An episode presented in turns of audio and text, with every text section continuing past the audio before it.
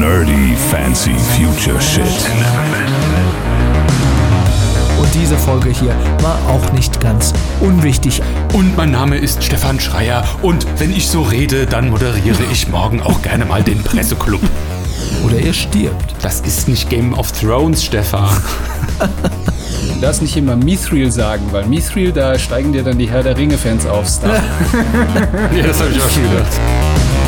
Nerdy Fancy Future Shit Folge Nummer 27. Es heißt wieder, das ist der Weg mit Stefan Schreier, dem unvergleichlichen Baby Yoda Imitat, dem wunderbaren, einzigartigen Christoph Bajor und mit meiner Wenigkeit Duncan Kolber. Guten Tag.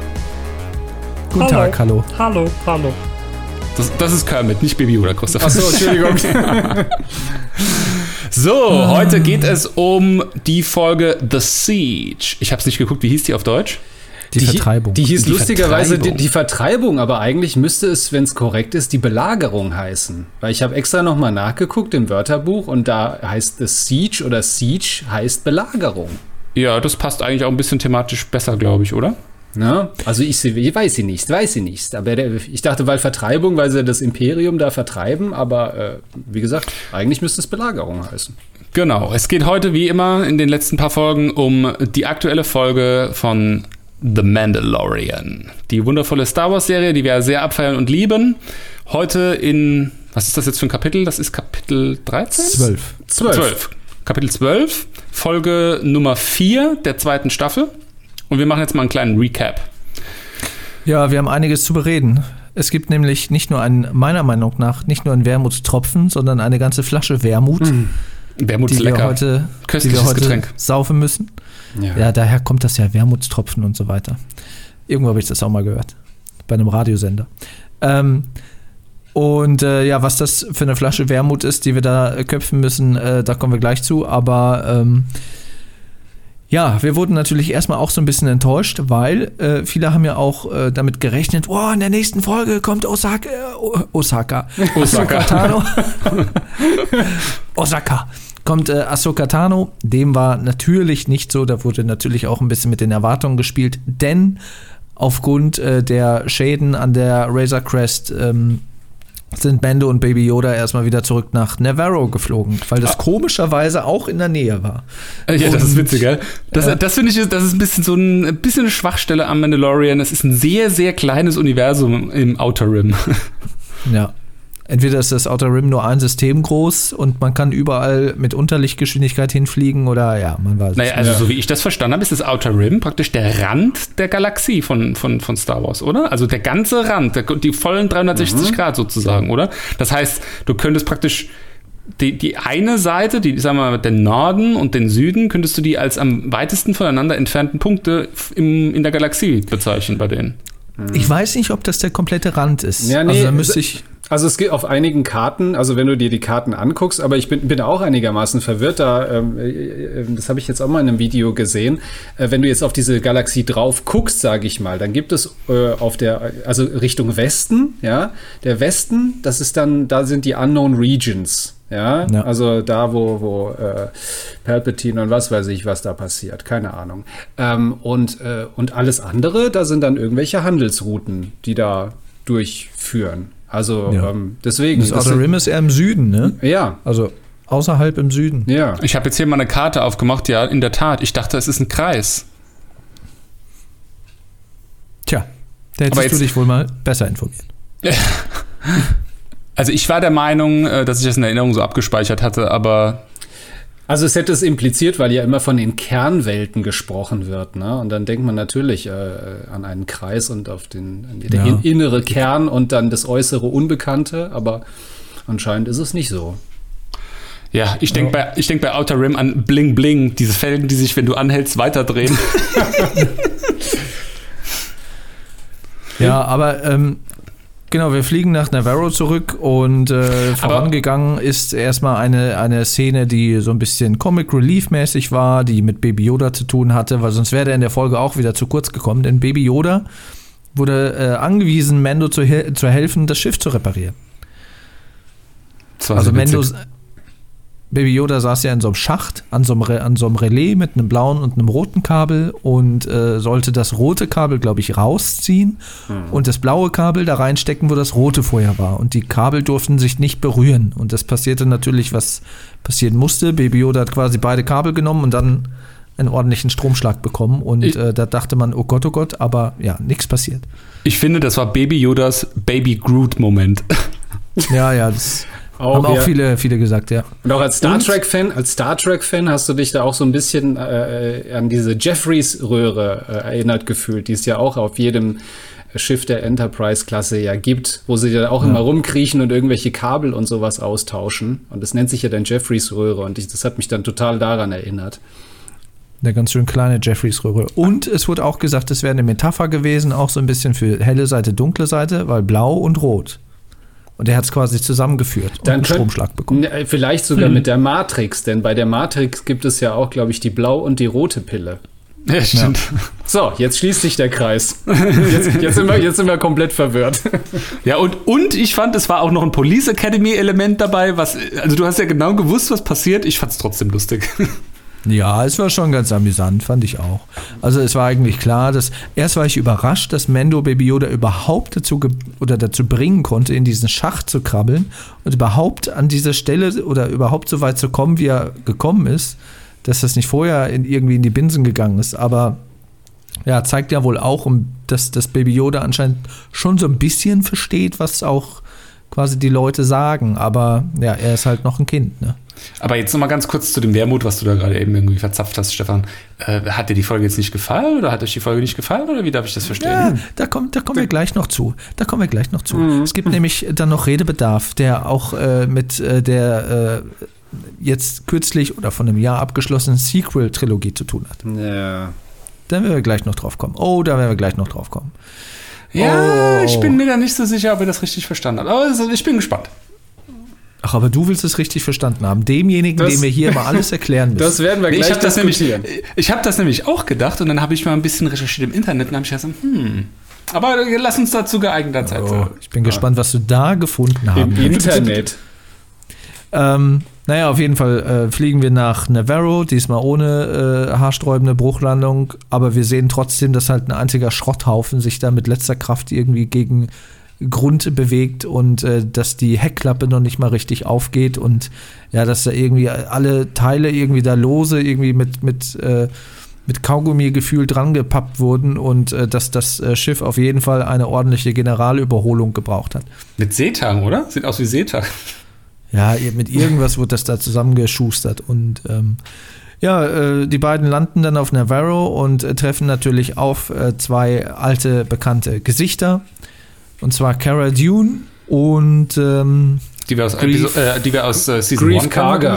Ja, genau. genau. Und Grief Karga, den wir natürlich auch aus, äh, aus der Season 1 kennen. Wobei es da ja einen kleinen äh, Continuity-Fehler gab, denn ähm, Grief Karga von Carl Weathers gespielt, der auch Regie geführt hat, der hat äh, jetzt in der Folge einen weißen Bart gehabt und im Staffelfinale der ersten Staffel einen schwarzen Bart. Der ist halt gealtert. Ja, ja Verantwortung hat er jetzt. So, viel, so, viele Tage war der doch nicht weg. Na, vielleicht hat er ja ein Trauma erlebt und dadurch. Ne? Ja. Ich, ich finde, ich finde ähm, das kann man ja jetzt auch mal kurz schon mal thematisieren, obwohl es eigentlich erst viel später kommt. The Mandalorian hat ein bisschen ein Problem mit einem Zeitgefüge, finde ich. Also da werden Zeitspannen, die werden irgendwie, keine Ahnung, übergangen. Ich habe auch das Gefühl, äh, Mando landet und startet so gefühlt, ich würde jetzt mal sagen, so in Zeit vielleicht, sagen wir mal, acht Stunden später wieder ins Weltall und hoppla die hopp, ist ein ganzes Raumschiff repariert und General überholt in der kurzen Tja, Zeit. Da, da, können sich die ja. Formel 1-Tüftler können sich da eine Scheibe von abschneiden, so schnell wie die zwei äh, Lumpen da gearbeitet haben. Ja, ja. Das, das war auch so ein Moment, wo ich dachte, okay, die sind schon fertig. Wahnsinn. Ja, ja. Naja. Man sieht aber eigentlich auch schon so Foreshadowing-mäßig, dass äh, der eine von den beiden Tüftlern, dass der was im Schilde führt, weil so quasi auf, weil der so guckt und auf den so, weil der halt so im Bild war und du dachtest so, okay, mit dem stimmt was nicht. Mhm. Und äh, ja, da wusste man eigentlich schon fast, worauf das da hinausläuft und da sollte es dann ja später auch die Bestätigung ja. geben. Aber jetzt vielleicht noch mal kurz zu dem Punkt, wenn wir jetzt gerade an der Stelle sind. Also das war so, so der erste Wermutstropfen für mich, dass wir jetzt natürlich schon wieder auf Navarro sind, ja. Wir sind ja da losgeflogen am Staffelfinale von, von also, ne? Im Staffelfinale, da ging es dann los und die Mendo, große Reise und ich bringe Baby Yoda jetzt zu seinen was auch immer. Ja, so. Und jetzt vier Folgen später sind wir jetzt wieder da, wo wir losgeflogen sind. Und das war für mich so, oh, ja, toll. Also, hm. Ja, das, da muss ich sagen, das war eigentlich für mich kein äh, Wermutstropfen. Klar, ich hätte es auch schöner gefunden, wenn wir direkt auf dem Planeten äh, habe ich vergessen. Aber da, wo wir dann eigentlich äh, Ahsoka Tano äh, treffen, natürlich wäre es cool gewesen, wenn die direkt dorthin geflogen wären. Die wollten nach Japan, den du suchst, Stefan. Die wollten nach Corvus, dieser Waldplanet. Ach, Corvus, genau. O Osaka ist in Japan. Osaka, Ahsoka. Ah ja, diese komischen Namen, hey, die sie sich ausdenken. Ja. Und ähm, naja, da das Schiff kaputt war, mussten die halt da nochmal hin. Und die Folge, manche haben, glaube ich, auch gesagt, ja, schon wieder eine Fehlerfolge. Fand ich jetzt nicht, weil da waren halt schon mhm. Sachen dabei, die natürlich wichtig sind für die Story und quasi auch nochmal den Antagonisten in Form von Moff Gideon nochmal aufbauen für diese Staffel. Ähm, Deswegen fand ich, empfand ich das jetzt nicht als Fillerfolge und war auch für mich jetzt kein Wermutstropfen, muss ich sagen. Also da gab es andere Momente, die das Wermutfass zum Überlaufen bringen werden. Aber der Mandalorian ist eine Ansammlung von Fillerfolgen. Es gibt gar nichts anderes als Filler. Das ist doch Quatsch, was du da erzählst. Die letzte, die letzte Folge, die letzte Folge war doch wohl Storytreibend. Wir haben äh, Bo-Katan kennengelernt, etc. pp. Das war doch wohl wirklich eine wichtige Folge. Und diese Folge hier war auch nicht ganz unwichtig, auch wenn sie wieder auf Navarro gespielt hat. Und mein Name ist Stefan Schreier. Und wenn ich so rede, dann moderiere ich morgen auch gerne mal den Presseclub. ja. Naja, wie gesagt, wir sind auf Navarro und man sieht, dass es eigentlich auch, natürlich hat sich geografisch nicht so viel geändert, aber irgendwie so das ganze Treiben, es ist alles viel freundlicher, die Sonne scheint, es ist, ja. es ist alles ein bisschen farbenfroher, es ist halt so ein Handelsknotenpunkt irgendwie auch geworden und äh, ja, wir sehen da irgendwie dann auch das, das ähm, oder das kommt später, glaube ich, das Büro von ähm, von Griff Cargo und äh, Cara Dune, wobei, nee, gar nicht wahr. Ich, ich bin ja, ich habe ja was übersprungen, um Gottes Willen. Ich habe ja die, die Fighting-Szene äh, in, den, in den Gewölben äh, übersprungen, wo die Banditen da versuchen, das alte äh, Mandalorian-Versteck nochmal irgendwie zu plündern und äh, auch das kleine Frettchen essen wollen. Und dann äh, Cara Dune, der Marshal von Navarro ist sie ja, dann halt da die Party crasht und dann äh, gemäß ihren Ultimate Fighting Skills, die sie im Real Life ja hat, dann halt da diese Typen vermöbelt.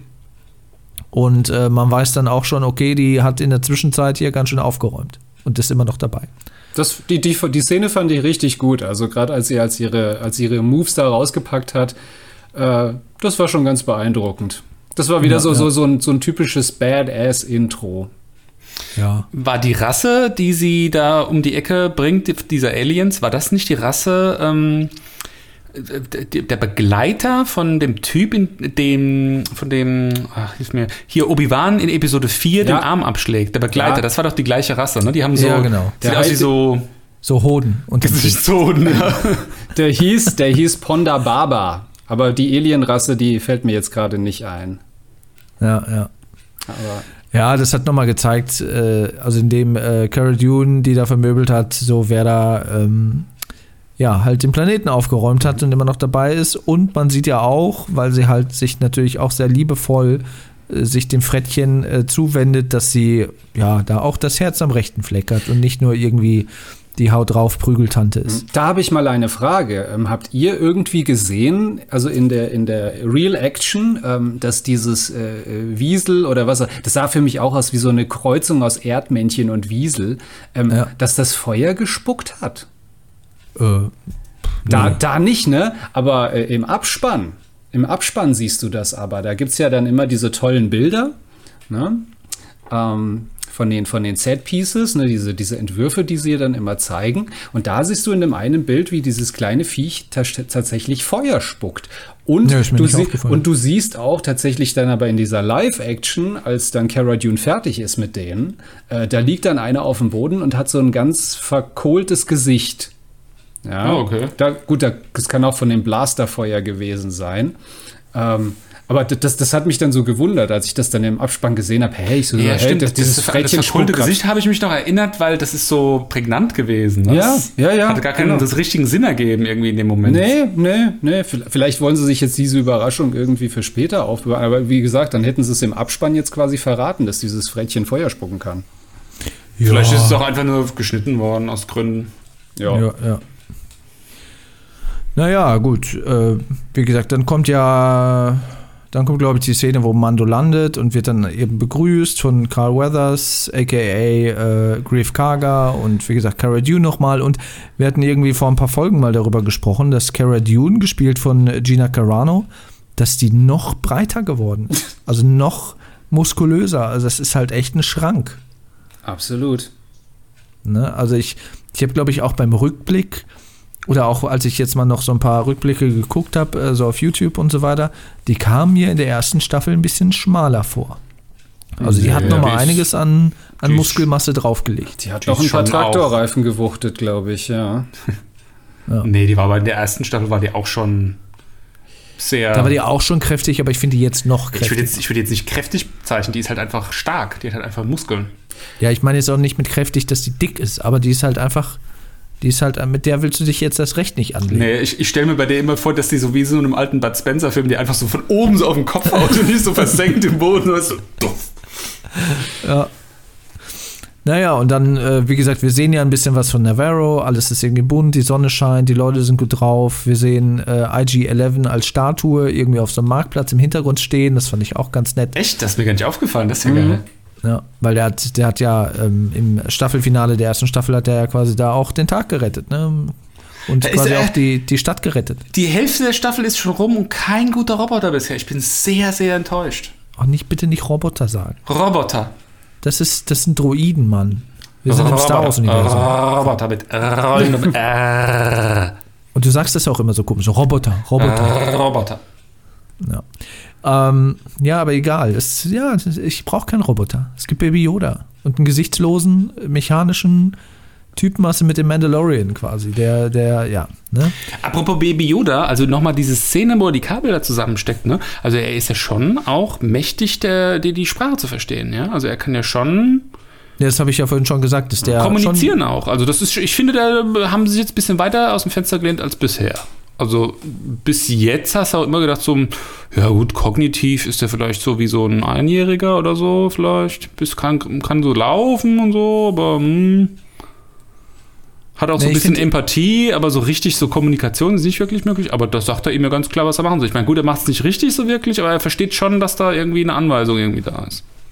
Ja, ja, aber also das ist ja das, was ich schon gesagt habe. So, er ist schon irgendwie imstande gewesen, da diesen, diesen äh, Schacht da durchzuklettern, bis dahin, wo er hin soll, hat anscheinend vielleicht auch irgendwie eine Klappe aufmachen können und ein Kabel rausziehen können. Aber dann war natürlich irgendwann Schluss, als es dann um Blau und Rot ging und welches Kabel er jetzt reinstecken muss und dass sie sich nicht berühren durften und so weiter. Das war dann halt wieder ein bisschen zu kompliziert. Aber ja, klar. Ich, ich, muss ja, so. ich muss ja mit- mittlerweile sagen, ich dachte ja am Anfang, äh, als klar war, dass Baby Yoda ein Ding ist, ne? also dass, dass das jetzt passiert, dass, dass es einen neuen Yoda gibt und dass, dass ein neuer Yoda sozusagen ein neuer Protagonist in irgendwas Star Warsigen wird, egal ob das jetzt ein Film oder eine Serie ist, ähm, habe ich das ja total abgefeiert, dass der früher oder später auf einen Jedi treffen wird und dann wahrscheinlich auch irgendeine Form von Ausbildung genießen wird, um dann halt eben die Macht zu benutzen und so weiter und so fort. Und mittlerweile, muss ich ja ganz ehrlich sagen, ich finde ja die Kombination Mando-Yoda ist ja eigentlich viel geiler. Die ist ja, das ist ja eigentlich das Pendant, viel mehr das Pendant zu Han Solo und Chewbacca. Ja, also so der, Ja. der, der, der Sidekick, die so als, äh, als, als, als, als dynamisches Duo da so durch die Galaxis reisen, äh, finde ich mittlerweile viel interessanter als Baby Yoda, der zum Jedi ausgebildet wird, um dann halt irgendwelche Sith Lords zu bekämpfen. Also der wird auch nicht zum Jedi ausgebildet werden. Also das ist wieder sowas, glaube ich, Wunschdenken auch von dir. Ich glaube nicht, dass es so weit kommen wird. Aber ich sehe es genauso wie du. Er, ich glaube es mittlerweile auch nicht mehr. also wenn der irgendwann aus der Serie rausgeschrieben wird, ist die Serie eigentlich für mich nur noch halb so schön. Wer jetzt? Weil- Yoda? Oder? Baby, oder? Ja, ja. Nee, das geht. Weil ist das ja zu Ende. Ja, aber es kann ja sein, dass der irgendwann mal, entweder wird er dann irgendwem übergeben und geht dann seinen eigenen Weg oder er stirbt. Das ist nicht Game of Thrones, Stefan. naja, also es gibt ja, es gibt, man, man kann das durchaus als Andeutung sehen. Also wenn man, wenn man das konsequent so durchdenkt, wie es hier angedeutet wird und wie sich die Story ja dann entwickelt, müsste es eigentlich heißen, dass Baby Yoda stirbt. Ja, Weil, das ist der Punkt. Das ist der anges die angesprochene Flasche Wermut. Ja, aber, gleich noch aber vielleicht noch mal zu was zu was Schönerem. Ich glaube, äh, äh, korrigiert mich aber bitte, wenn ich falsch liege. Ich glaube dann im Anschluss auch an diese diese witzige Szene da im, im wo Baby Yoda da was versucht zu reparieren. Da sitzen sie dann auch noch mal zusammen und trinken. Ne? Und da stimmt, siehst du ja, stimmt. wie Mando tatsächlich tatsächlich trinkt, indem er seinen Helm da, da gibt es so eine Funktion in diesem Helm, wo es ein bisschen nach oben klappt und wo er sich dann quasi das Getränk zuführen kann, weil wir ja schon immer gerätselt haben, wie zum Teufel macht er das, denn er immer diesen scheiß Helm auf hat. In der Szene habe ich ja auch an euch beide gedacht. Da habe ich nämlich auch gedacht, wir, wir stellen uns immer eine Frage, so, ja, wie geht das denn? Wie macht er das denn? Und dann in der nächsten Folge wird das beantwortet. Mal sehen, auf welche Fragen wir heute kommen.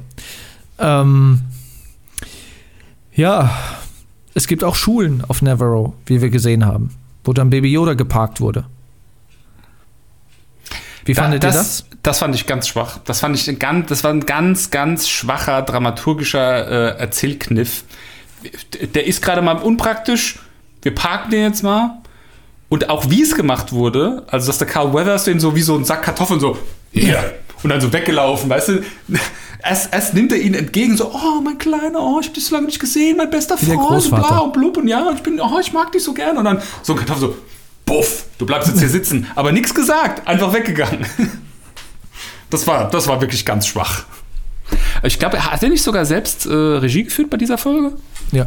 Ja, ich glaube, er, glaub, er kam sich sehr väterlich dabei vor, deswegen hat er das dann so durchgewunken als Regisseur wahrscheinlich. Ja, also Mando wollte es ja auch erst nicht. Der hat gesagt, ja, da wo ich hingehe, geht er auch hin oder umge umgekehrt. Ähm, aber äh, ja, Grief Karga hat ja dann gesagt, nee, hier ist er sicher und äh, genau da, wo die hingehen, äh, das ist kein Ort für ein Kind und so weiter und so fort. Ja. Ich habe mich ja auch ein bisschen geärgert. Ähm, die Schule von meinen Kindern ist ja jetzt wegen Corona jetzt äh, gerade auch geschlossen worden.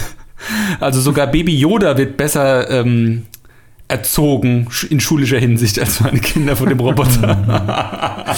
von dem Droiden. Ein, Protokoll, ein Protokolldroide. Ja, der quasi vom selben Typ ist wie C3PO, nur so in braun und nicht glänzend. Und äh, ich meine, die hat irgendwas erzählt, auch von Handelsrouten in der Galaxis und äh, die Corellia-Route und so weiter, halt so stark frequentierte Handelsrouten in der Galaxis, da hat sie was drüber erzählt. Mhm. Was ja super und, interessant ist und immer schon super interessant war im Star Wars-Universum. Handelsrouten. Ja, wobei es haben ja auch, glaube ich, auch so ein paar Fans herausgesehen, indem sie halt so auch die Sachen übersetzt haben, dass da wohl auch irgendwie die Route vom Kessel Run irgendwie oder Kessel auch irgendwie erwähnt wird, ja. wo dann ja auch der, der, ja, wie auch immer. Also es war halt schon deep Fanservice-mäßig, wo man dann auch nochmal tiefer einsteigen muss und nochmal suchen muss, was es damit auf sich hat. Aber auch das hat halt irgendwie eine Begründung. Äh, ja. Das finde ich dann immer, das ist dann immer so die Liebe zum Detail, ob das jetzt super interessant ist oder nicht, aber das ist jetzt nicht Eben. komplett an den Haaren das, herbeigezogen. Das ist aber auch wieder ein Beispiel dafür, dass, dass in diese Serie so viele kleine Sachen reingepackt werden und die, glaub, die machen das extra für die Hardcore-Fans, weißt du, weil die sich dann da reinwühlen und dann da das rauspicken und, und sich dann drüber freuen. Also diese, diese kleine Suche nach, nach Easter Eggs, ähm, das gehört mittlerweile total dazu. Ja. Ähm, bei den, bei den Hardcore-Fans zumindest. Und du hast halt, wie gesagt, mit Dave Filoni, der ja da auch mitproduziert neben John Favreau. Und Filoni ist halt ein absoluter Star Wars-Crack. Also der kennt das, der kennt das in- und auswendig, den kannst du alles fragen. Der kennt alle Abzeichen, der kennt alle Schildplatten, der kennt alle was weiß ich was. Äh, und, und der ist, glaube ich, der Mann dahinter, der weiß, das muss da rein, das muss so und das hat damit zu tun. Und die machen sich auch einen Spaß draus, weil, wie gesagt, für die Handlung jetzt an sich sind viele diese Dinge natürlich irrelevant. Die bringen sie nicht vor. Die sind einfach nur da, um, um Leuten wie uns und den wirklich Hardcore-Fans einfach nur Spaß zu bereiten. Und das tut's auch. Ja. Ja, ja. Das auf jeden Fall. Und dann kommen wir zu einer Szene auch, wo ich an Danken denken musste, weil ein Mitschüler von Baby Yoda quasi, weil er ja in dieser Schulklasse geparkt wurde, der mampft so Macarons. Ne? Also ja, sehen ich, die auf jeden Fall aus. Habe ich auf der Arbeit früher jemals Macarons gegessen? Nein, nein, komme ich gleich. Aber ich, aber ich liebe Macarons übrigens. Wusstest du das? Nein, wusste ich nicht. Meine, meine Tante, nein, jetzt muss ich mal eine kleine Anekdote erzählen. Meine Tante hat mir mal zu Weihnachten Macarons geschenkt. Ja, Macarons sind ja so sehr quietschig von der Farbe her. Ne? Ich hasse das. Alles, was so mit so Lebensmittelfarbe so total krass in Farben irgendwie eingefärbt ist, die eigentlich eher nicht nach Lebensmitteln, also so krasses Blau, krasses Grün, krasses Gelb, das geht gar nicht an mich. Die lagen ewig bei mir im Schrank und ich dachte, warum schickt mir meine Tante so einen Mist? Und dann irgendwann war nichts Süßes mehr da. Und dachte ich, komm, haust du dir mal so Ding irgendwie zwischen. Und seitdem lieben, es waren richtig gute Macarons, so teure, ne? Seitdem liebe ich gute Macarons. Mm, ja, das hast du ja auch gemeinsam dann mit Baby Yoda, denn der mag anscheinend auch Macarons. Und äh, der andere Junge, der hat da halt so ein, so ein Macaron ge gemampft und Baby Yoda hat dann so, kann sich ja nicht artikulieren nach dem Motto, kann ich auch bitte eine haben, sondern hat halt auch seine kleine dreifingerige Hand ausgestreckt und der Junge sagt, nein. Und ähm, ja, dann hat Baby Yoda sich die halt einfach genommen. Und wie? Natürlich mit der Macht, indem er die Packung Macarons gegrabt hat aus der Entfernung. Für mich persönlich bisher der absolut cuteste Top 1 Yoda-Moment. Echt? Ich dachte, jetzt kommt sowas wie, siehst du, da sieht man, dass der äh, der dunklen Seite zugewandt ist, weil er sich die, weil er sich die Dinge einfach nimmt, die er haben will. Mit Her der damit! Meine Macarons! Ne? Und, äh, nee, ja, ich, fand das, ich, hätte, ich hätte ihn fressen können. Ich hätte ihn fressen können. Ja, also aber es ist so, ja, Gier. Ja. Gier ist äh, der Pfad zur dunklen Seite. Ja. ja der der, der Original-Yoda, der war halt immer eine Spaßbremse. Nee, der hat ja, ja die, wieso? Also als Luke ihn ja kennenlernt auf Dagobah, da wühlt er sich ja da auch komplett da durchs Ja, da benutzt aber keine Macht. Futter. Ja, das stimmt. Ja, aber das ist halt das, was ich die letzte und vorletzte und vorvorletzte Folge ja auch gesagt habe. Baby Yoda weiß halt einfach noch nicht, was gut und böse ist oder was man macht und nicht machen sollte. Der ist halt noch nicht unterwiesen in der Macht. Der hat halt noch nicht dieses Schwarz und Weiß. Jetzt kommen wir nicht wie, ja, dann wird er ja vielleicht ein grauer Jedi, papalapap. Der nutzt die Macht halt einfach so, wie er, wie er sie braucht. Und, haben, wir, haben wir schon jemals im Podcast über Bleach gesprochen, Stefan? Was? Bleach? Haben wir noch nie drüber gesprochen, oder? Nee. Das ist, für mich ist Bleach, das ist ein ähm, japanischer Anime oder eigentlich Manga und dann später Anime. Gibt es auf Netflix übrigens auch eine Realverfilmung. Habe ich mir nicht angeguckt, sieht grauenhaft aus. Mhm. Ähm, da passiert genau das. Also, da gibt so es ähm, so eine Kaste von so krassen Samurai. Das sind aber keine echten Samurai, sondern sind so untote oder to im Prinzip so Todesgötter, wenn du so willst. Ja? Also so krasse Samurai-Fighter, die tot sind, aber halt mega drauf haben. Und auf der anderen Seite gibt es dann praktisch die Bösen, die haben dann alle so ein Loch im Herz. Die benutzen dann praktisch die dunkle Seite der Macht, wenn du so willst. Und dann gibt es irgendwann die Typen, die lassen sich dann ähm, sozusagen von beiden Seiten ähm, das Beste sozusagen zukommen. Sie sind praktisch für die für diese Samurai-Typen sind sie dann die Outcasts. Sie dürfen dann nicht mehr dazugehören, weil sie halt äh, auch die andere Seite der Macht sozusagen anzapfen. Und ähm, die Bösen bekämpfen die aber trotzdem, weil die nach wie vor halt irgendwie sagen, so, wir sind die Guten, auch wenn wir irgendwie nicht mehr zu den, zu den krassen Samurai und so weiter gehören. Und das ist für mich genau das, was Star Wars an der Stelle fehlt. Die, diese Art von, von Krieger, die so sagen, ich gebe einen, geb Pfifferling auf diese ganzen Regeln, die mir diese Jedi-Religion, ich will ja eine Religion, ich glaube, Luke nennt sogar in, in dem nicht vorhandenen, für Christoph nicht vorhandenen äh, äh, Episode 8, nennt das, glaube ich, sogar Religion äh, die pfeifen auf diese ganzen Regeln. Und genau das ist das, was hier fehlt. Und ist auch genau das, was hier passieren könnte mit Mando und mit Yoda. Weil die das alles gar nicht kennen. Für die, ich meine, gut, Mando ist auf seine Art ein bisschen fundamentalistisch mit, seinen, mit seinem Helm und so weiter und so fort. Aber die kennen diese ganzen Jedi-Regeln und so weiter nicht. Und das ist genau der Grund, warum ich sage, das hat noch eine Chance. Vielleicht nicht genau so, wie ich das jetzt gerade beschrieben habe, aber so, also kein grauer Jedi in Anführungsstrichen, aber vielleicht praktisch so die, die Outlaws der, der, der Star Wars-Galaxie, die aber trotzdem auch gerne mal irgendwie mit der Macht irgendwie was machen, was die Jedi nicht hätten machen dürfen, aber dann trotzdem am Ende Gutes bei rumkommt. Puff. Ja, lassen wir das mal so stehen. Große, große Empfehlung von mir übrigens, guck, guck dir Bleach an. Bleach? Mhm. Trump ja. steht ja auch drauf. Bitte. Ja, wir sind dann, ähm, nachdem Baby Yoda in der Schule gelassen wurde, sind wir dann quasi in dem, in dem Büro von Grief Karga und Cara Dune und äh, da wird dann Mando quasi auch überredet, natürlich noch auf, ein, auf eine weitere Sidequest zu gehen. Äh, nach dem Motto, wir reparieren ein Raumschiff und dafür kannst du uns dann bitte helfen bei unserem Problem. äh, analog quasi zur letzten Episode, aber hier ist die ähm, Mission oder die Sidequest, sag ich mal, noch ein bisschen storytragender, wie wir dann später feststellen. Und ähm, ja, Mendo muss nicht lange überlegen. Er sagt dann, ja, wie gehen wir vor? Und dann geht's halt mit, den wir dann auch wieder treffen, äh, mit diesem Mythril oder Mithril oder wie er heißt, dieser blaue Fischmann, den wir ja auch schon im Trailer gesehen haben, der irgendwie, warum auch immer da ist. Der ist irgendwie der, der Sekretär, der Assistent von, von Grief Karga. Ähm, warum auch immer, also den hätte den jetzt nicht gebraucht. Also da habe ich auch gedacht, was macht der denn jetzt hier? Naja, wahrscheinlich der hat er den aus Carbonit wieder aufgetaucht. Der hat einen guten Vertrag wahrscheinlich bei John Favreau, der ihn für noch für eine Folge irgendwie gesichert hat. Ähm, ja, also. Das ist generell auch so ein bisschen in der Erklärung so unter den Tisch gefallen, warum der jetzt nicht mehr hier im, im, im Bounty Hunter Game so richtig unterwegs ist, sondern sich da jetzt mehr oder weniger als Gouverneur des Planeten so inszeniert, ne?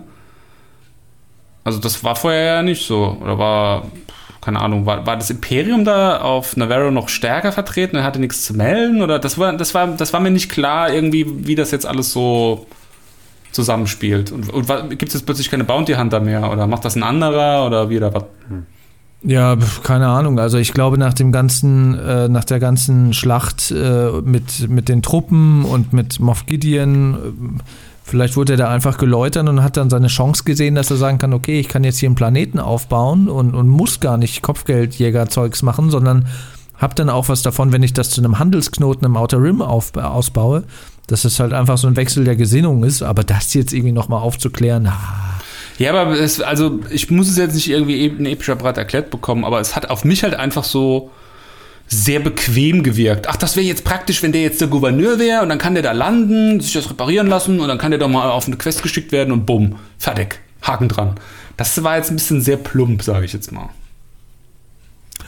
Ja.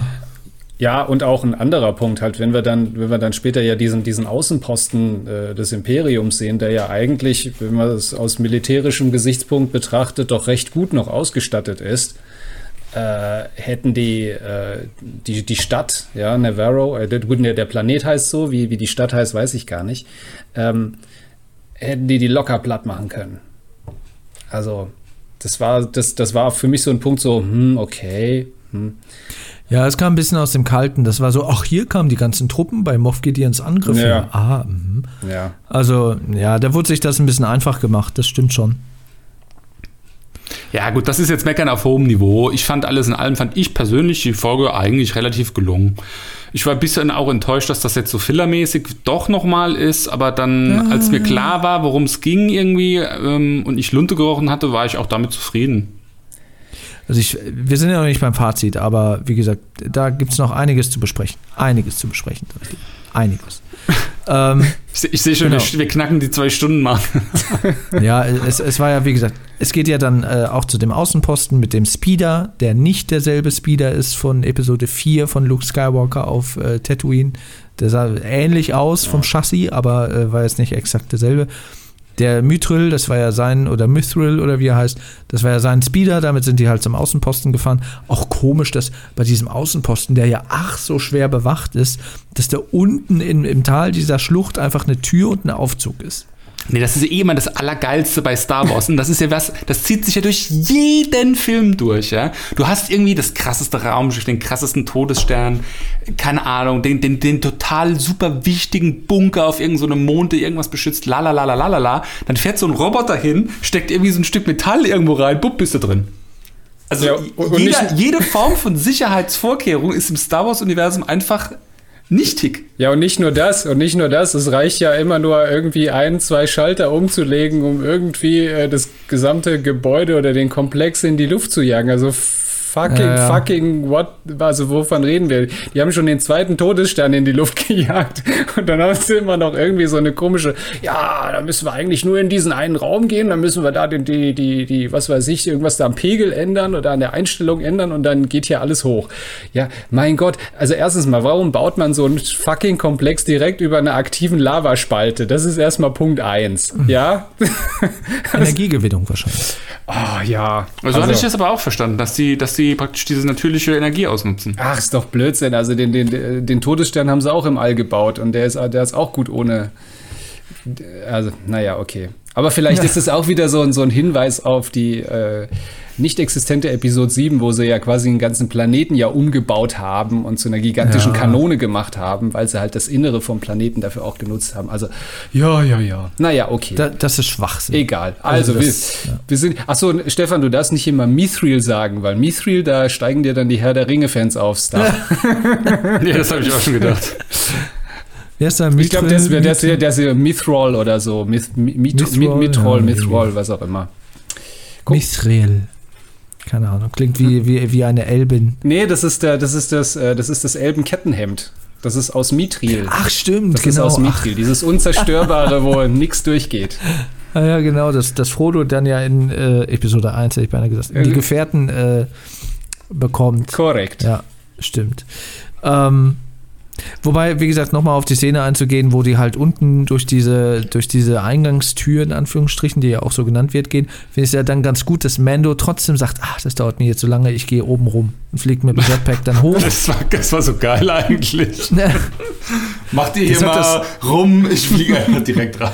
Das hat das Ganze schon wieder so ein bisschen parodiert. Also äh, das, worüber wir uns gerade auch so ein bisschen auf oder so ein bisschen, so ein bisschen lustig gemacht haben, dass er dann einfach sagt, so, ach, ja, ich bin gleich wieder da, so nach dem Motto, wir treffen uns dann. Ich fand, ich fand das auch witzig, wie der Fischmensch dann irgendwie so, hier, mach das auf und dann kommt er dann mit so einem kleinen Schneidbrenner und hier ja. so, warum dauert das so lange? Und so mit dem Ding so, so, hm? so witzig. Ja. Also wie gesagt, den, den Fisch, den Fischmann, den habe ich jetzt nicht gebraucht. Der hat mir dann irgendwie zu viel so J.J. Abrams-eske Comedy-Elemente reingebracht, die ich jetzt nicht unbedingt gebraucht hätte. Ja, da muss ich ganz ehrlich sagen, findet der, der Mandalorian für mich persönlich eigentlich eine ganz akzeptable Balance.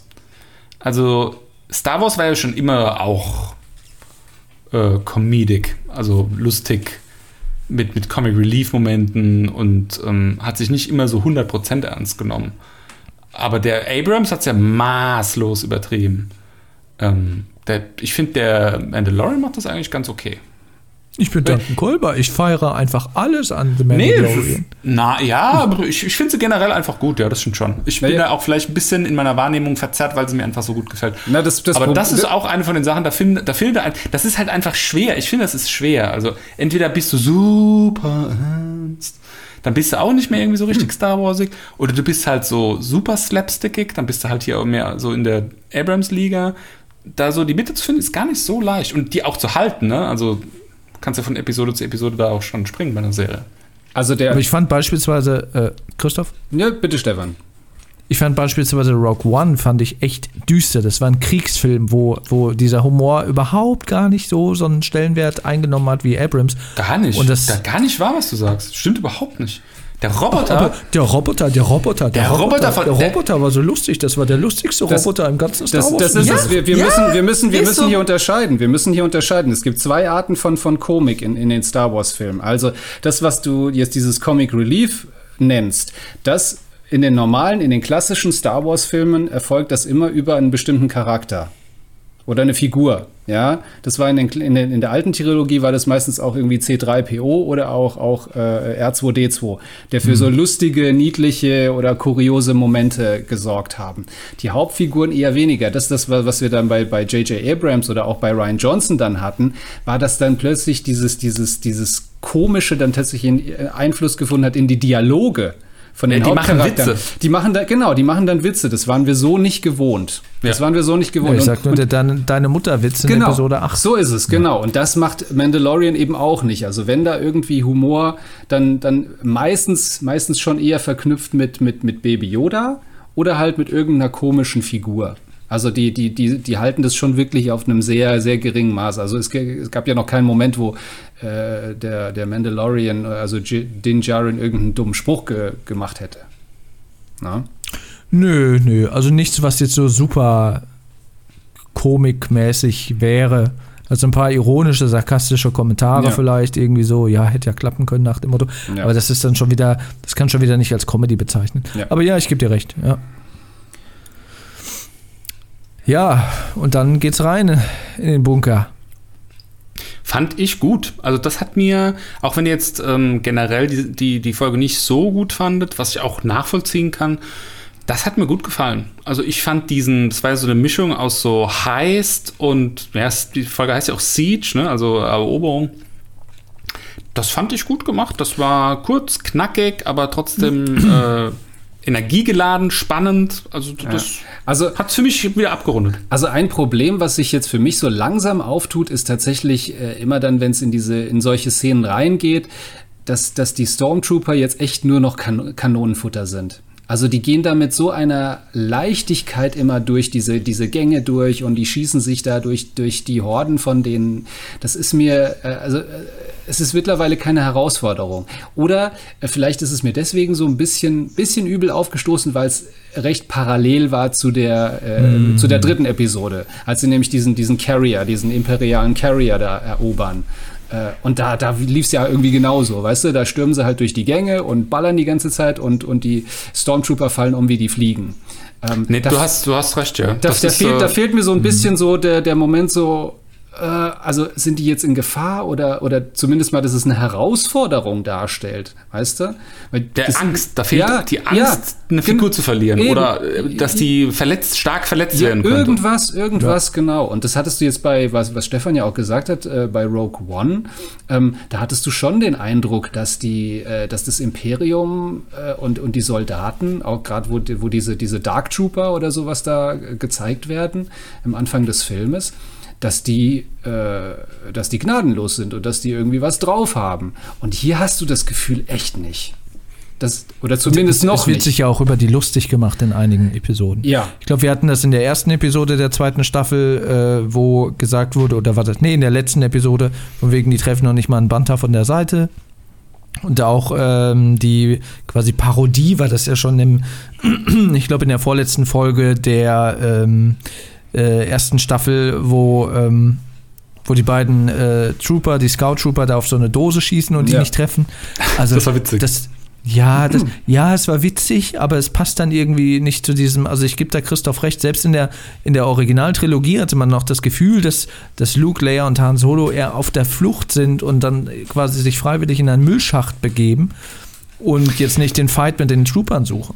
Ja, was hier halt fehlt, ähm, was der Christoph eben richtig herausgestellt hat, ist einfach der Antagonist. Also der Moff Gideon, der ist einfach viel zu weit weg und spielt eine viel zu geringe Rolle in diesen vier Folgen, die wir bis jetzt gesehen haben, als dass du halt wirklich noch irgendwie Angst um deine Figuren bekommst, ja. Ja, also aber letzten, er kann jetzt auch nicht in jeder Folge auftauchen. Nee, aber also, er könnte sich ja mal irgendwie in irgendeiner Form nähern, ja. Also bei, bei Darth Vader haben wir das, das ja auch. Du, du, die, die nähern sich ihm, er ist immer irgendwie so ganz kurz davor, sie zu finden auf dem Todesstern. Ja äh, der wandert ja auch so durch die Gänge und sucht sie und spürt die Präsenz von seinem alten Meister und so weiter ja. und so fort. Da ist permanent so diese, diese, äh, diese Furcht, dass er jetzt direkt um die Ecke schießt und dann bumm, kommt es zur Konfrontation. Ja, das hast du jetzt beim Mandalorian gerade gar nicht, weil nee. du weißt, der ist ellenweit weg. Du hast, du hast nämlich hier, du, du, also du, es, also entschuldige, aber ich, ich, muss noch diesen Punkt machen. Du hast halt hier ein kleines Problem in Sachen, ich denke in Sachen Fanservice. Dann wenn wir nämlich an äh, New Hope, also an den allerersten Star Wars Film uns zurückerinnern, da wird sowohl das Imperium, also das Imperium wird als sehr große Bedrohung inszeniert, sowieso, klar, muss ich gar nicht sagen.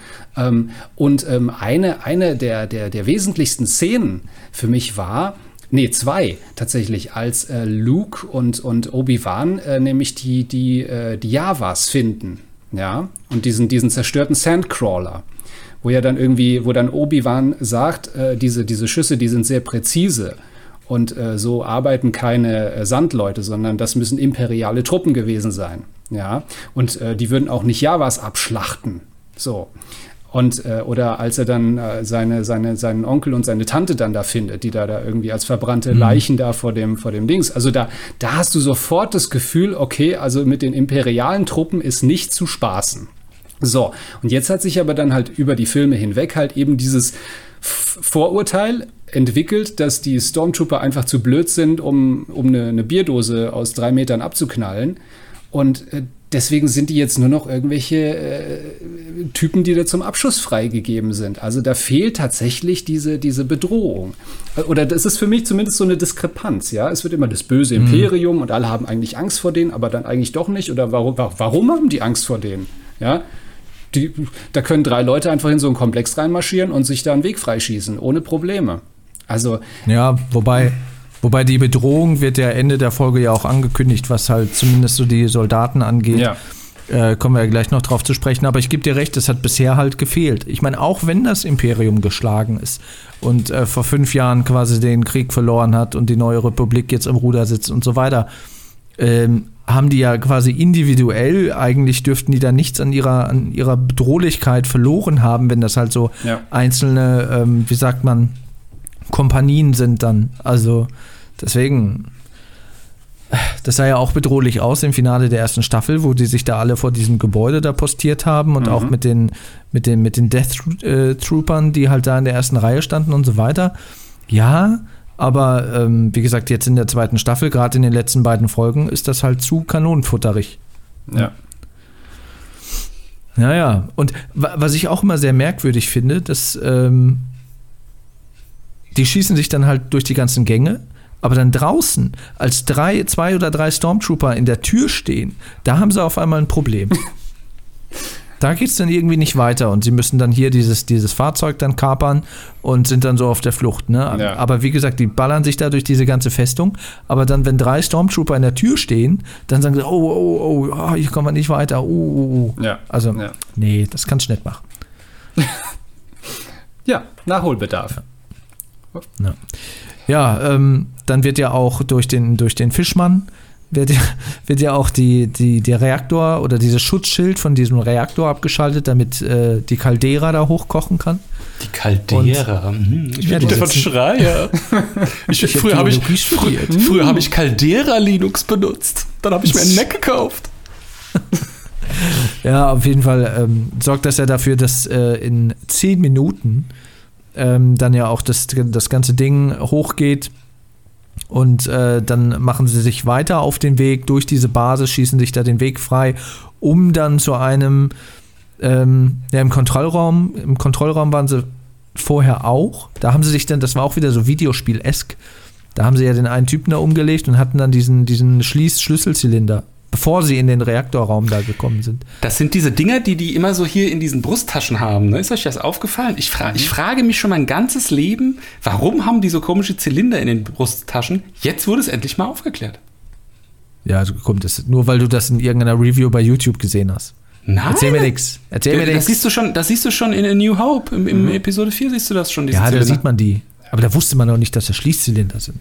Nee, das wusstest du nicht, aber du ja. hast dich immer gefragt, also ich habe mich immer gefragt, für was haben die so Ziele? Ist das, ist das so Militär, Orden oder Schmuck oder sonst irgendwas sein? Oder was ist das? Ah.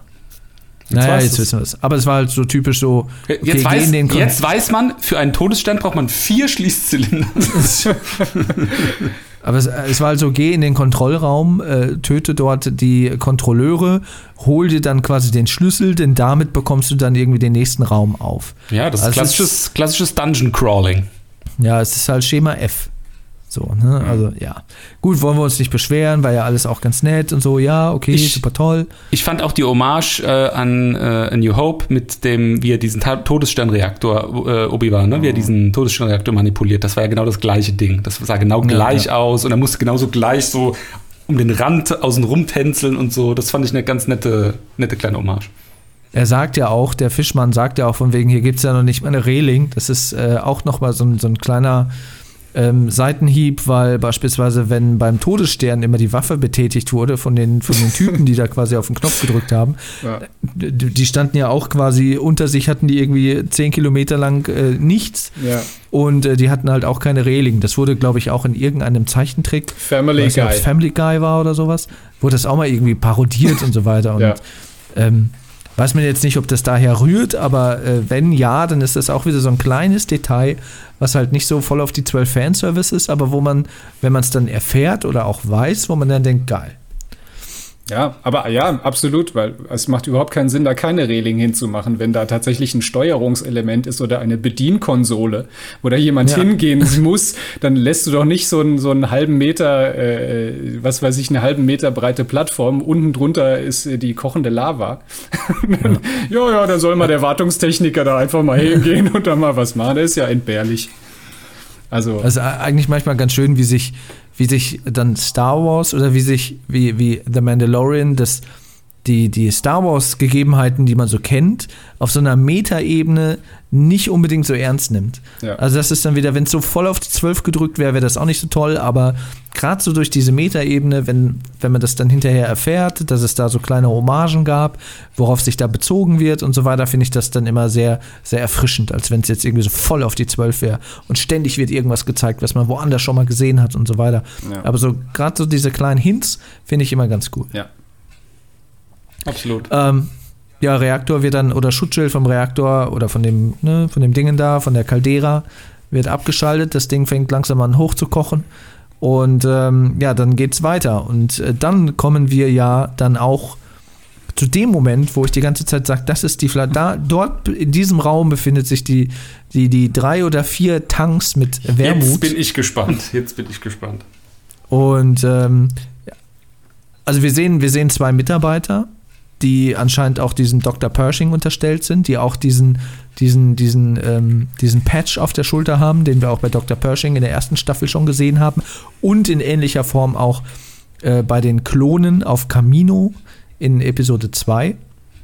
Und die sind gerade dran, weil sie wissen, dass gerade denen gleich die Basis um die Ohren fliegt, beziehungsweise dass es Eindringlinge in der Basis gibt, sind die gerade damit beschäftigt, alles zu löschen, zu backuppen, weil es halt sehr brisante Daten wohl auf dieser Basis gibt und ähm, ja, dann stürmen quasi unsere äh, äh, nee, zu dritt, doch, da sind sie noch zu dritt, unsere drei Helden quasi rein und, und töten diese. Und äh, dann erkennen sie auch langsam, was sich dort in diesem Raum befindet, denn diese Basis ist quasi kein, also nicht militärisch oder, oder keine Festung, sondern ein Labor.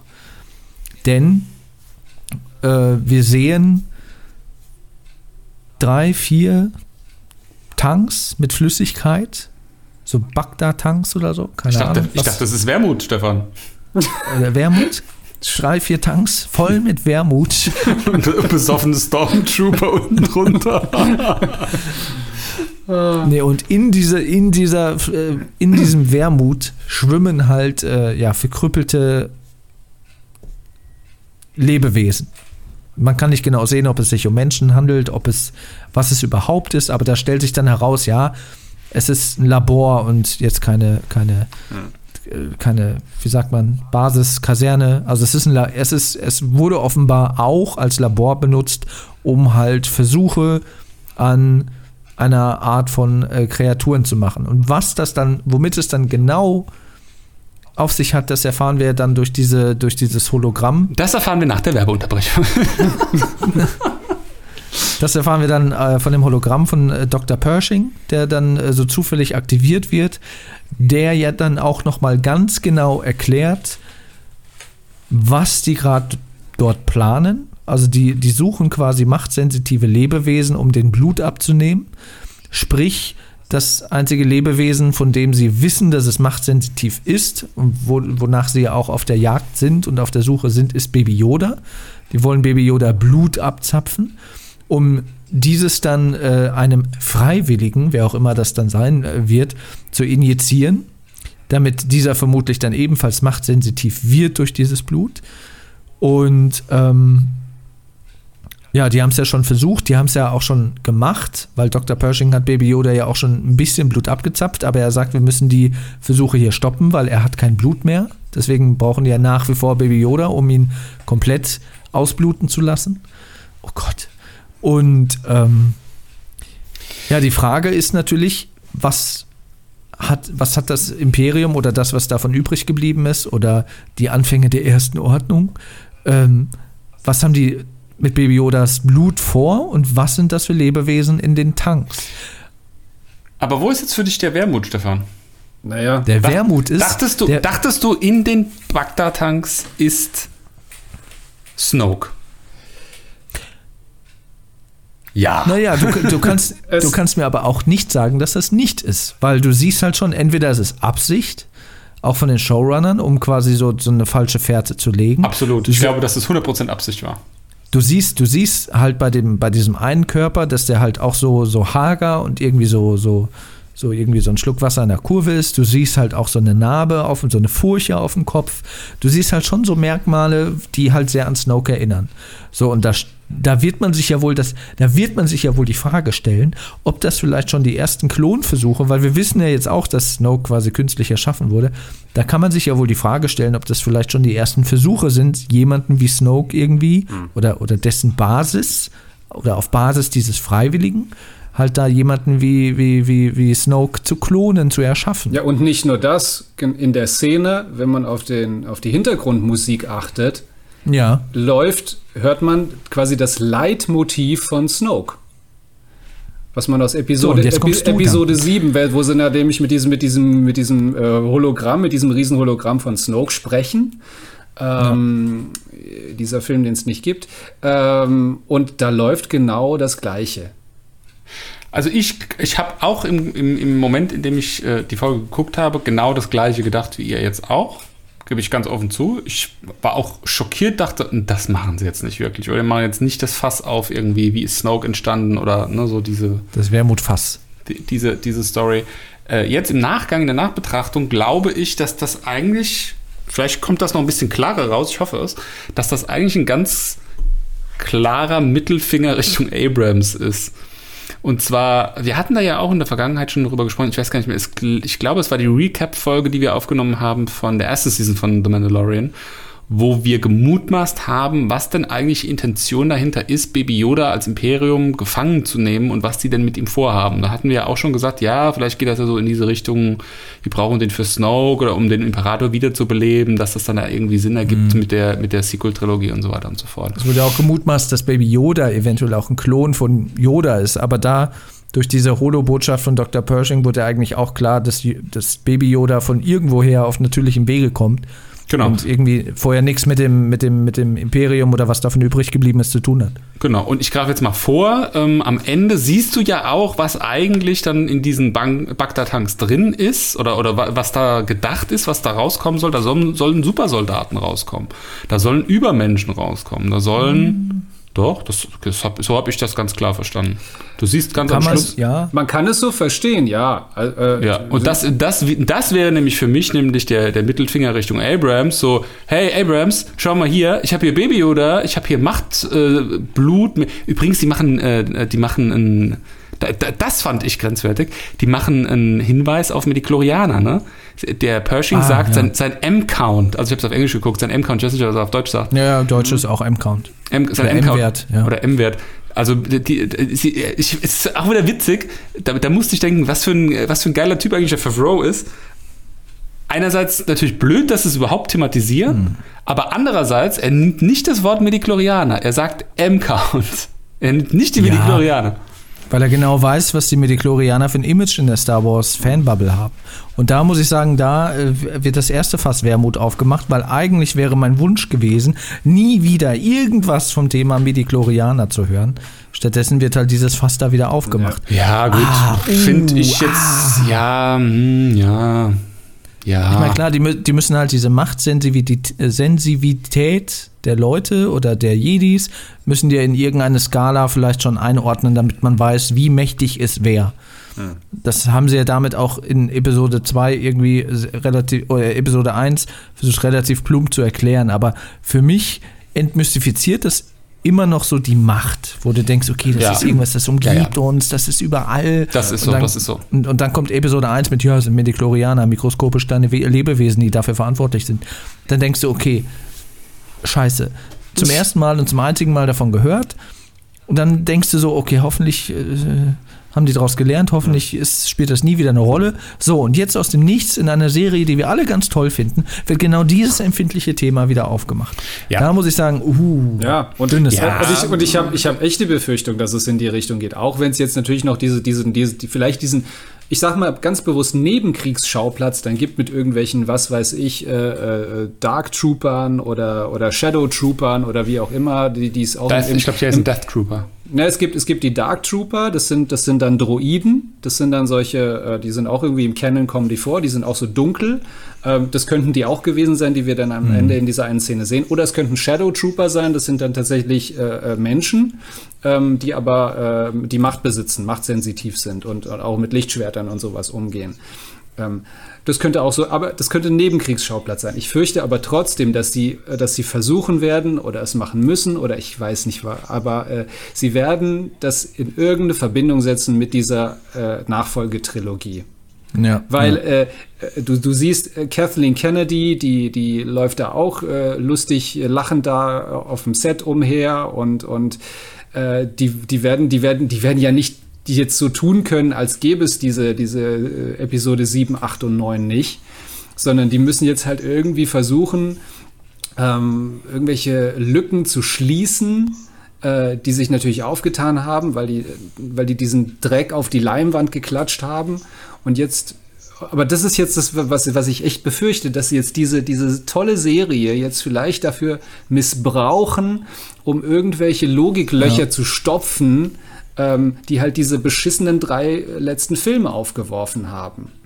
Und das, das will ich einfach nicht. Und da, das wird, das wird, glaube ich, das wird echt schwierig. Oder, oder ich bin sehr gespannt, wie Favreau äh, das machen will. Äh, auch, wir haben jetzt ja auch angekündigt, dass das, oder der Giancarlo Esposito hat auch in einem Interview gesagt, ähm, dass so die, die zentralen äh, Fragen, also diese, diese mysteriösen äh, äh Sachen, die sich hier auftun, die werden auch erst so in Staffel 3 und 4 beantwortet werden. Also wir werden jetzt viele Antworten in dieser Staffel gar nicht bekommen auf das, was wir.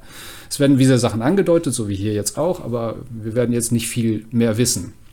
Ähm, und da bin ich sehr gespannt, wie die da irgendwie sich da durchlavieren wollen dass das wahrscheinlich ist, äh, was du gerade beschrieben hast, das sehen wir ja an Clone Wars. Also ohne das jetzt irgendwie lückenlos geguckt zu haben, aber man weiß ja schon, dass Clone Wars eigentlich so die, die Prequel-Trilogie oder zwischen Episode 2 und 3 quasi das so ein bisschen aufklärt, die Hintergründe, was da halt fehlt. Warum wird Anakin so böse? Warum wir haben ihn doch nur gesehen, wie er ein paar äh, Sandleute abgeschlachtet hat. Aber wir sehen natürlich in den Clone Wars, dass er beispielsweise auch da noch irgendwie andere schlimme Dinge wie richtige Kriegsverbrechen abzieht und so weiter, wo man noch viel mehr, äh, noch viel mehr das Gefühl bekommt, was aus ihm werden äh, könnte und dann ja auch geworden ist. Aber ähm, das wird ja auch von einigen Leuten gefeiert, die finden ja Clone Wars auch toll und so. Und ich glaube, das hat sicherlich auch seinen Charme. Aber ähm, es spricht natürlich nicht für einen Film, wenn es eine Serie braucht, um den Film oder die tri ganze Trilogie irgendwie aufzuwerten und Dinge zu erklären, die eigentlich in dem Film auch hätten noch plausibler erklärt hätten werden müssen. Ja. Und wie du gerade sagtest, wenn The Mandalorian äh, die ja für uns so eine grüne Insel im Disney Star Wars Universum bisher ist, jetzt dafür genutzt wird, ah, also, uh, tue ich mich sehr, tue ich mich auch sehr ja. schwer mit. Ja, und, und, und, und, es, und es hätte natürlich auch weitreichende Konsequenzen, wenn man das durchdenkt. Äh, ja. Wenn der achte Film heißt Die letzten Jedi, das heißt, äh, Ahsoka Tano wird auf jeden Fall äh, gekillt werden, weil sie eine Jedi ist. Auch wenn sie sich da quasi, wenn sie abtrünnig war, aber trotzdem. Also die tritt nicht mehr auf, die wird jetzt entweder jetzt in Staffel 2, 3 oder 4 wird die eh von der Bildfläche verschwinden auf die eine oder Art, Art oder andere, auf die eine Art und Weise. Ähm, und äh, wenn man das auch weiterdenkt, für Baby Yoda hieß das auch. Der, der kriegt auch, äh, äh der muss auch abnippeln. Sonst, sonst, fun ja, sonst funktioniert die Scheiße nicht, äh, die dann in Episode 9 gezeigt wird. Also ich, du, ich, du, es, ganz kurz zu Ahsoka Tano. Wir befinden uns ja fünf Jahre nach äh, der Explosion oder nach dem Fall des Imperiums, nach der Explosion vom zweiten Todesstern. Bis zu Episode 7 sind es, glaube ich, noch ungefähr 24 oder 25 Jahre. Ja, richtig. So, wenn man danach geht. Da kann es natürlich sein, weil Ahsoka Tano ja auch schon ihr Alter hat, die müsste jetzt auch dann irgendwie um die 40, 50 sein, äh, dass sie dann eventuell zu Episode 7 oder zu Die letzten Jedi, dann bis dahin vielleicht einem natürlichen Tode gestorben sein könnte. Was natürlich dann äh, die Frage aufwirft, was ist zu Zeiten von der äh, Prequel, äh, Sequel-Trilogie mit Baby Yoda, weil der nun mal auch bei weitem langsamer altert. Mhm. Äh, oder er wird gar nicht zum Jedi ausgebildet und ist quasi inkognito und zieht weiterhin mit den Mandalorianern um die Häuser. Man weiß ja, es nicht. Das glaube ich. Das glaube ich. Also, worauf ich eben hinaus wollte, ähm, Vorsicht mit diesen äh, Erklärungsversuchen. Also ich bin der Meinung, man kann aus dem Mandalorian bis zu diesem Punkt schon herauslesen, dass Favreau selbst, und ich meine, gut, das ist jetzt auch keine Raketenwissenschaft, kein Abrams-Fan ist und auch kein Fan davon, was Abrams mit Star Wars hinten raus dann praktisch gemacht hat, was er jetzt auch praktisch als, als Endpunkt für seine Serie dann sozusagen geerbt hat, ja, von der, von der Story. Also, dass es ganz klar ist, dass es irgendwie so in diese Richtung dann am Ende irgendwie gehen muss oder, oder und ich glaube persönlich, dass er das machen wird. Oder er ignoriert das einfach alles komplett. Das ja? glaube ich nicht. das glaube ich nicht, dass er das machen er sagt, kann. Das, das, er sagt, mein, mein Star Wars-Universum, das ist einfach eine andere Ecke, andere Facette. Das setzt sich mit diesem hier gar nicht auseinander. Die, die, die, da kreuzen sich, äh, wenn überhaupt, von der Schnittmenge her so wenig Sachen, dass das dann hier und da irgendwie Sinn ergibt, irgendwie in der Zukunft, aber nicht wirklich einen Impact auf meine Story hier in meiner Serie hat. Das kann ja sein, dass er das gerne so möchte und dass er das sicherlich auch für ein probates Mittel hält. Aber du darfst ja nicht vergessen, dass Star Wars das das ja immer noch unter der Fuchtel von Disney ist und von Kathleen Kennedy. Und die wird irgendwann sagen, Favreau, pass auf, wir haben da diese, diese äh, äh, Sequel-Trilogie, da muss das irgendwo mal anknüpfen, was du da machst.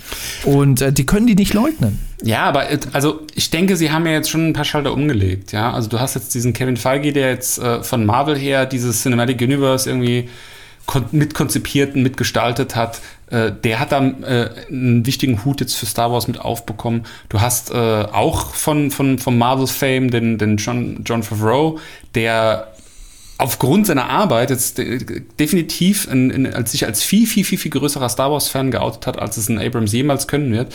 Ähm, also man hat ja schon erkannt, dass man in der Vergangenheit jetzt Fehler gemacht hat bei Disney und hat jetzt schon irgendwie versucht, diesen, diese Lore und diesen Franchise in Hände zu legen, die derer würdig oder dessen würdig sind. Ja, also ich würde es jetzt nicht, äh, ich meine, klar, die haben gravierende Fehler gemacht, also ich sehe es wieder Christoph, äh, die sieben bis neun, die dürfte es eigentlich gar nicht geben in der Form.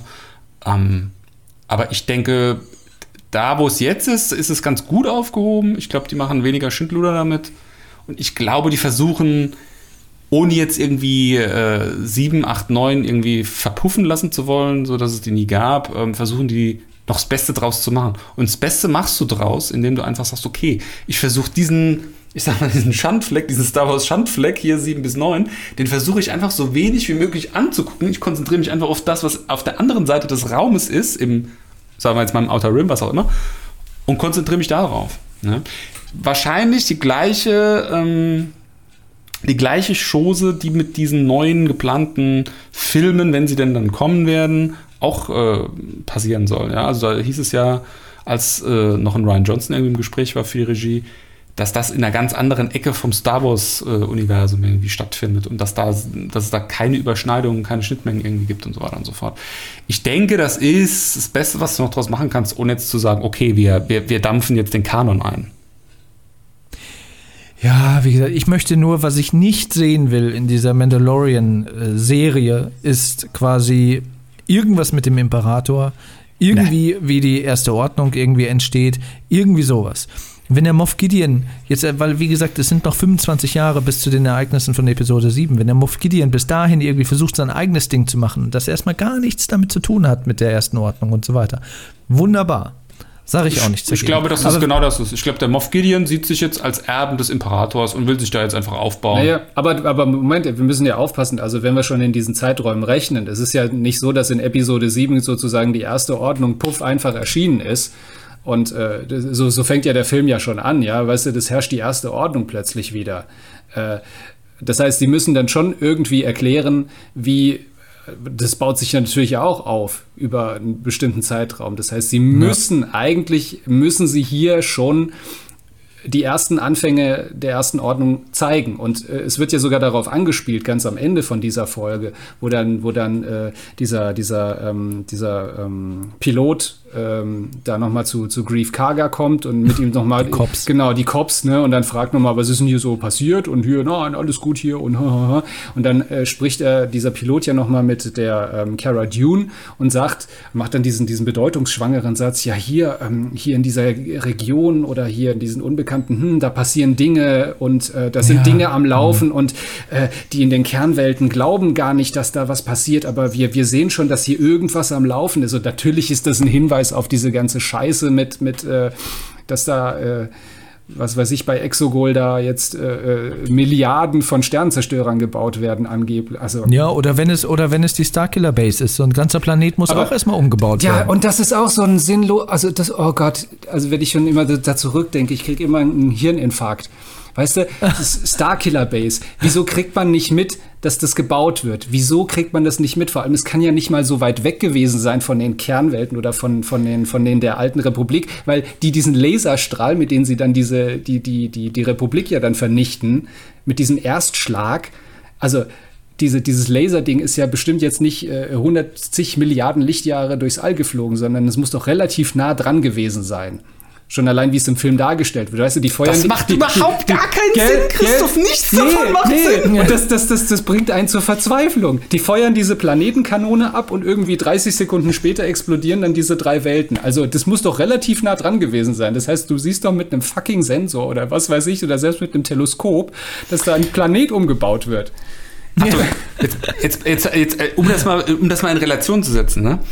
Das Licht von der Sonne, von unserer Sonne bis auf die Erde, das braucht acht Minuten. ja. Also wenn die, wenn die Starkiller Base so nah ist wie unsere Sonne, ja, ja. Dann, dann würden die schießen und dann könnten die sich irgendwie mal locker einen Tee ziehen lassen und den trinken und wenn er leer ist, dann können sie gucken, ob sie getroffen haben. So, ist, so muss man sich das vorstellen. Ja, ja. Also der Abrams, sorry, aber der, der muss du auf Crack ja gewesen sein, als mal, das ob das im selben System war oder Nein. nicht. Du siehst ja gar nichts, wo das ist. Du denkst, ach, das ist bestimmt irgendwo in den Unknown Region, äh, Regions aber das, se selbst wenn die sagen würden, okay, wir haben die Starkiller Base dort gebaut, du, du, die kannst du ja nicht in irgendein System hm? bewegen. Nee, nee, es ist. Und, und wo bewegst du eigentlich die Starkiller Base hin, wenn du die Sonne leer gesogen hast? Eben. Das sind so viele Logiklöcher. Ja. Und wie gesagt, ich, um Gottes Willen, am liebsten hätten wir alle, dass da nichts davon in The Mandalorian vorkommt. Aber jetzt haben wir jedes Mal die Furcht, dass da irgendwie irgendwas erklärt werden könnte. Und das, das, das brauche ich einfach nicht. Das will ich einfach nicht auf meiner grünen Mandalorian-Insel haben. Der Glückseligkeit. Ich habe es in, der, in der Vergangenheit schon gesagt. Das Schlimmste an der Starkiller Base ist der Name Starkiller Base. Da kommt einer zu dir ja, genau. und sagt, hey, ich, ich habe hier, für, hab hier für einen absurd hohen Betrag den krassesten Science-Fiction-Franchise der Erde gekauft. Kannst du mir ein neues Drehbuch schreiben? Und dann sagt er, ja geil, mache ich. Und dann, sage, dann sagt er, hey, weißt du was? Ich mache einfach noch mal einen Todesstern mit einem schlechteren Namen. so? Ja, und, vor allem und das ja nur, und das ja nur, weil in, in äh, dem Computerspiel, äh, wie hieß es nochmal, Force Unleashed, der äh, Titelheld Starkiller heißt. Ja. Ja, du musst, du musst ja auch mal bedenken, weißt du, selbst wenn dann die, die, die Republik das entdeckt hätte, Weißt du? Und die fliegen da mal so eine Patrouille hin und dü, dü, dü, wir gucken mal, was die da so bauen, weißt du? Dann landen sie da oder machen so einen Funkspruch. Hey, äh, was, was baut denn hier gerade an diesem Planeten? Was, was, was hebt denn dir da so raus? Was macht denn das Ding? Was, was, was ist denn das? Oh ja, wir bauen hier eine Starkiller Base. So, und dann hast du deinen ganzen Plan schon mal verraten. Also, wie, wie blöd kann man sein? Ja, also wie gesagt, des, deswegen ist ja auch, ist ja auch für uns alle irgendwie die, die Prequel-Trilogie ist die, ist die Trilogie, die es eigentlich gar nicht gibt. Und da wollen wir eigentlich auch nie wieder was von hören. Genauso wenig, wie ich nichts mehr aus, der, aus, der, aus den Prequels von Mandal äh, Mandalorianern, äh, Midichlorianern äh, äh, hören will. So, das sind so, das, das meinte ich vorhin damit, mit diesen Fässern Wermut, die diese Folge auch in sich trägt, die visuell wieder schön war, alles wunderbar, auf allerhöchstem Niveau, müssen wir nicht drüber reden, aber so diese, was da quasi revealed wurde, wenn es denn so eintritt, was es hoffentlich nicht der Fall ist, da muss ich sagen, wow, Leute, da traut ihr euch aber was. Wisst ihr, wisst ihr ich habe die Woche was Witziges, passt gerade jetzt nicht zur Serie, äh, aber es ist Star Wars, äh, ich sag's trotzdem. Ich habe die Woche gelesen, dass äh, George Lucas in einem Interview gesagt hat, dass Darth Maul eigentlich als der Antagonist von der Prequel-Trilogy gedacht war. Mhm. Und dann habe ich überlegt so, Ja, wäre eigentlich viel geiler gewesen. Ja. Wenn er, wenn er, wenn er nicht den Imperator so groß gemacht hätte in, in, in Episode 1 bis 3, dann wäre der Imperator auch vielleicht in den Abrams-Filmen nie wieder hochgeholt worden.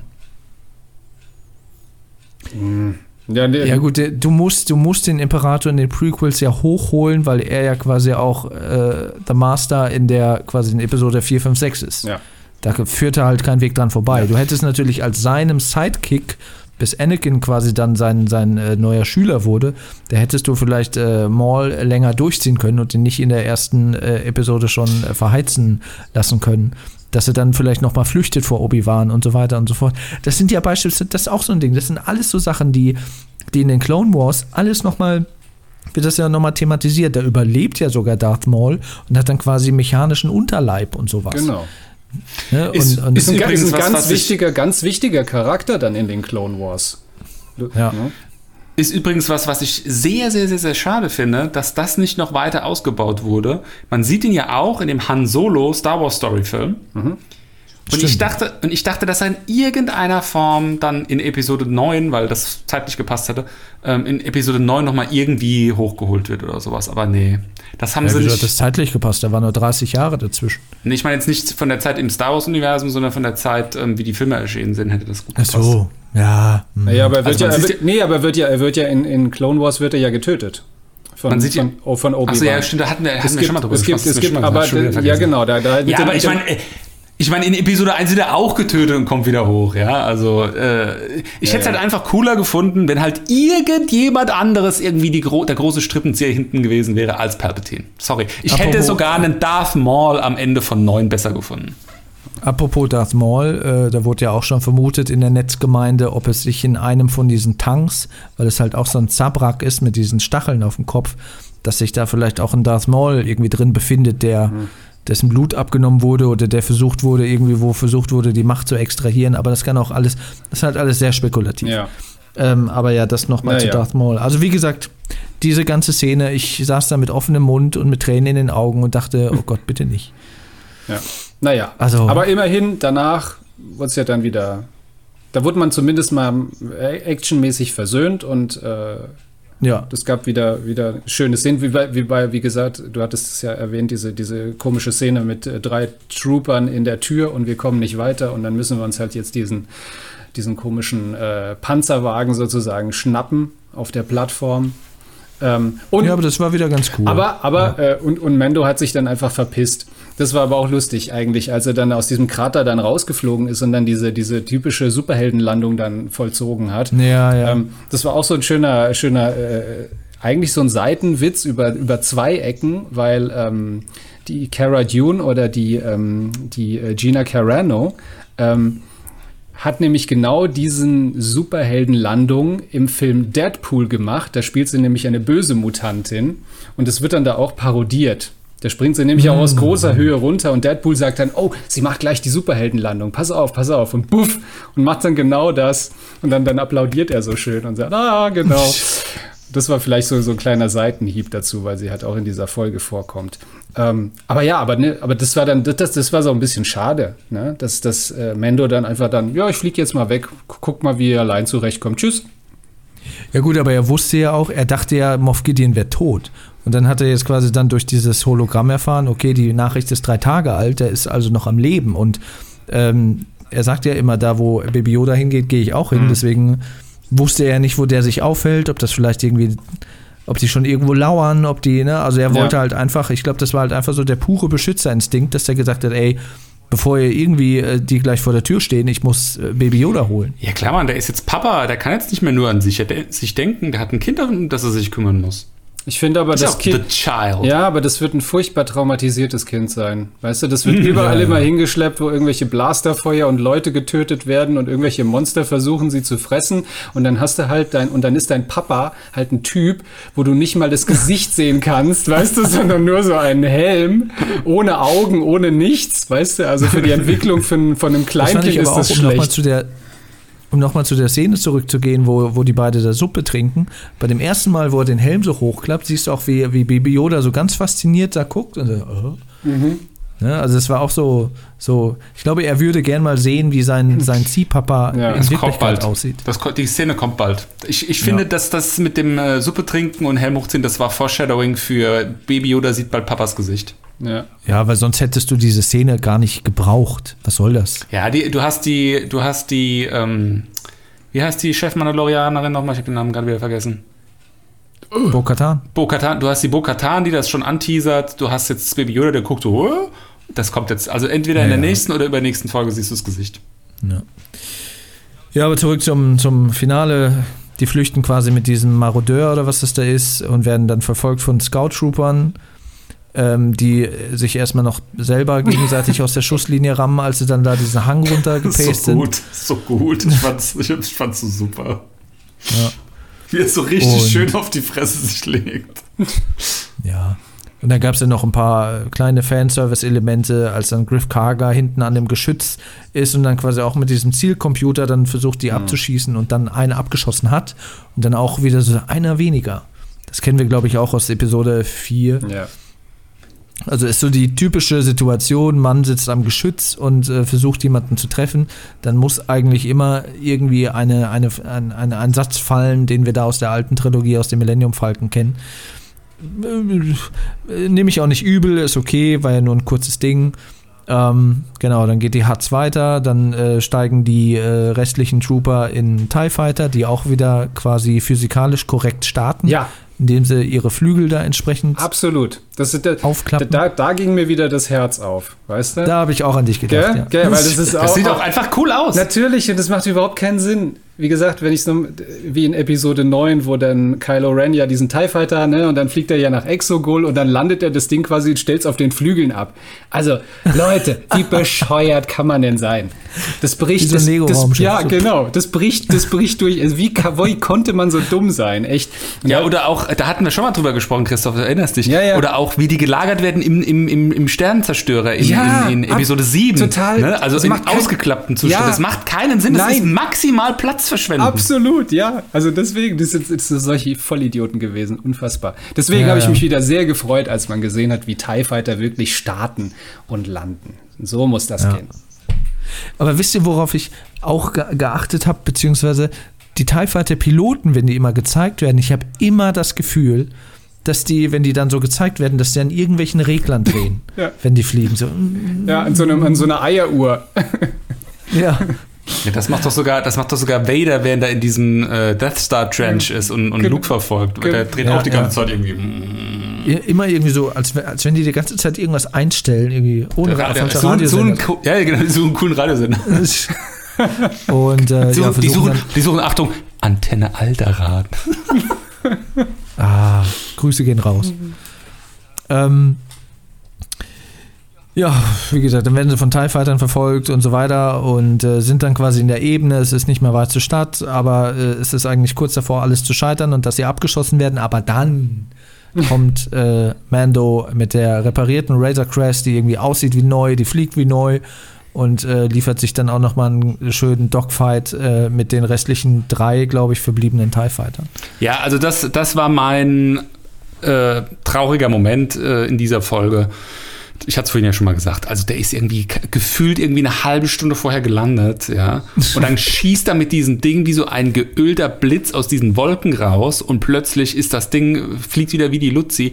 Ne, also sorry, aber also wie schnell kann man ein Raumschiff reparieren? Also so schnell nicht. Oh, du, bist, du bist immer verunsichert, wenn das Raumschiff so kaputt ist, dass, es, dass du denkst, oh Gott, das fliegt doch nicht mehr. Dann, wenn es jetzt wieder heile ist, ist auch nicht recht. Mann. Ich, ich erwarte, wenn ein Raumschiff richtig kaputt gemacht wird, dass es auch richtig instand gesetzt wird. Das heißt für mich, eine komplette Folge warten, bis ich wieder fliegen kann. Ja. Und ich meine nicht eine komplette Folge im Sinne von, ich park mal schnell, bring mein Kind in die Schule, gehe schnell da hier einen Siege machen, komm zurück, bumm, repariert, cool. Weil es, es muss ja noch derselbe Tag sein. Ne? Also Baby Yoda ja. hat ja nicht in der Schule ja, gepennt. Ja, eben. Ja. eben. Ja, also das ist never ever. Und, und vor allem, nee, das, siehst, und das, das, ist ja nicht mal so, dass du dann irgendwie 20, 30 Leute siehst, die sich um das Raumschiff kümmern sollen, sondern du siehst halt zwei Hanseln, die da sich um das Raumschiff In der Wüste, in der in, Wüste. In der Wüste, genau. Also, Entschuldigung. Nee. Ja, ja. Nee, da, da hätte, also mir hat auch einfach dieser Moment gefehlt, so dieses, er müsste jetzt eigentlich mit dem Raumschiff wegfliegen, weil es ist gerade eine sehr dramatische Situation, aber es geht nicht, weil das Raumschiff gerade noch repariert werden muss. So. Ja. Ne, Das, das hat gefehlt. Ja, aber er musste natürlich, er musste natürlich dann trotzdem noch seinen heroischen Auftritt dann bekommen. Er wird dann ja auch gefeiert, das Theme setzt ein, ole ole, Baby Yoda reißt die, reißt die Arme in die Luft und hat das Gefühl, äh, er sitzt in der Achterbahn. Das war mein Cuteness äh, Baby Yoda Moment in dieser Folge, Ja. muss ich sagen, wie er dann yeah, sich Mhm. freut Und vollkotzt. und dann die Macarons wieder auskotzt. Und dann kommt nämlich die Szene, wo du ganz genau siehst, das ist quasi so eine Ziehvater-Sohn-Beziehung, wo Mendo mit seinem Cape ihm dann die Kotze abwischt. So, oh ja, warte mal, oh, ah, mm, na super. Oh. Weißt du, so wie so ein Vater, der halt wirklich sein vollgekotztes Kind da versucht sauber zu putzen. Du wirst wissen, wie es ist, du bist selber einer. Oh, ich wurde Und, schon mehr äh, als einmal vorgekotzt. Gut, Baby Yoda hat ja nicht Mendo vollgekotzt, aber halt dieses, dieses, oh, na super, und dann wischt er das so mit seinem Cape ab und so. Das war für mich so die, auch die Szene dieser Folge, die quasi nochmal diese, diese immer engere Bindung zwischen Mando und Baby Yoda zeigt. Herzerweichend. Ja. Das war's. Ja, und Mendo macht sich dann direkt auf den Weg und sagt, okay, nee, lass mal, lass den Drink mal stecken. Ähm, und äh, macht sich dann quasi auf den Weg ins All, um dann noch ein paar Wartungsarbeiten zu erledigen. Und ähm, ja, und dann sehen wir dann quasi nochmal ein, also sind wir wieder in dem Kreuzer oder in dem Schiff von Moff Gideon, wo eine junge Kommandantin, keine Ahnung, was sie für einen Grad hat, ähm, eine Holo-Botschaft von dem Mechaniker-Spion bekommt, der natürlich dann so ein, so ein Beacon, so ein, so ein Peilsender äh, in Mendos Schiff äh, rein äh, sabotiert und eingebaut hat. Womit ähm, ja dann auch klar werden dürfte, dass die, also Moff Gideon und Mando in spätestens der nächsten oder übernächsten Folge, spätestens zum Staffelfinale, wobei das wäre dann eigentlich schon wieder zu spät, äh, aufeinandertreffen werden. Ja. Ich finde, der muss jetzt direkt in der nächsten Folge, muss da irgendeine Art von Konfrontation her, noch nicht die Finale, aber halt zumindest mal, ne, was ich eben beschrieben hatte. Also der muss sich ihm nähern in irgendeiner Form. Ja, also es muss jetzt eng werden mal, sonst wird's langweilig. Ja. Ja.